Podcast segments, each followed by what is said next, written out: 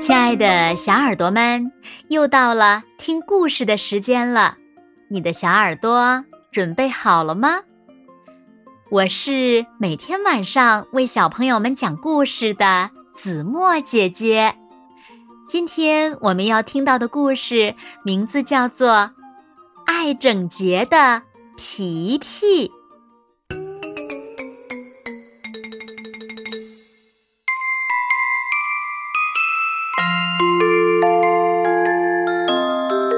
一只名叫皮皮的獾，住在猫咪的森林里。它最爱干净，喜欢一切都整齐。它修修剪剪森林里的每一处花丛，看到不相称的花朵就立刻剪下来。它给狐狸细心的梳理皮毛，理顺每一个结。细毛直到尾巴梢，它帮鸟儿梳洗，从大鸟到小鸟，先刷刷嘴巴，再给它们全部洗澡。它捡起零散的树枝树叶，扫完地面，紧接着又拖地。它磨光那些石粒。冲刷完，再去擦洗干净。有一片叶子落下了，嗯，皮皮整理完了，可是呢，他的心情还是不是很好。现在树看起来光秃秃又乱糟糟，于是。为了让一切看上去都整洁干净，皮皮要开始一项伟大的工程。他把每一棵树都给挖出来。可是天公不作美，下起了大暴雨，紧接着山洪爆发了，最后留下了满地的烂泥巴。皮皮找来挖土车，又找来搅拌机，他还弄来混凝土、扒地机和固定器。没有烂泥、叶子、杂物、树木，百分之百的干净，绝对整齐。皮皮说：“这片森林最完美的，几乎完美无比。”我我肚子饿了，应该好好犒劳犒劳自己。他想，于是他四下搜寻可以吃的东西。但是，从前随处可见的蚯蚓和甲虫，已经被深深的埋在了混凝土底下，无影无踪。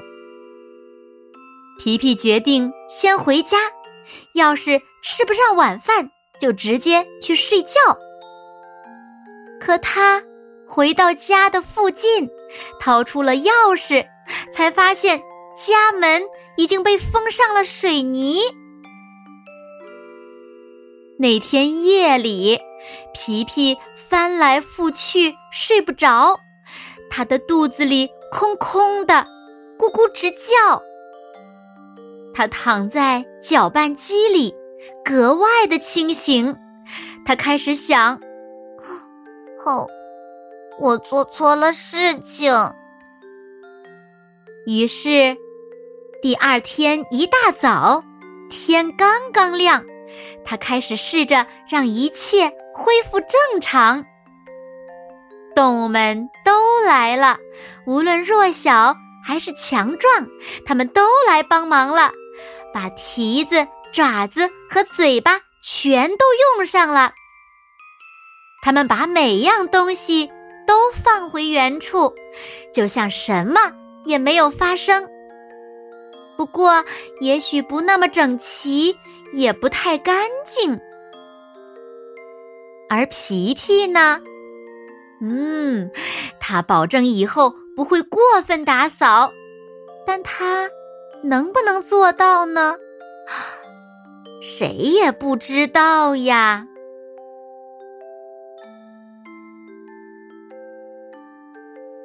好了，亲爱的小耳朵们，今天的故事呀，子墨就为大家讲到这里了。那小朋友们，你们觉得皮皮还会过分的打扫吗？快快留言告诉子墨姐姐吧。好了，那今天就到这里喽。明天晚上八点，子墨依然会在这里。用一个好听的故事等你回来哦，你一定会回来的，对吗？那如果小朋友们喜欢听子墨讲的故事，也不要忘了在文末点亮六角星的再看和赞，为子墨加油和鼓励哦。当然了，也希望小朋友们把子墨讲的故事分享给你身边更多的好朋友，让他们和你一样。每天晚上都能听到子墨讲的好听的故事，好吗？谢谢你们喽。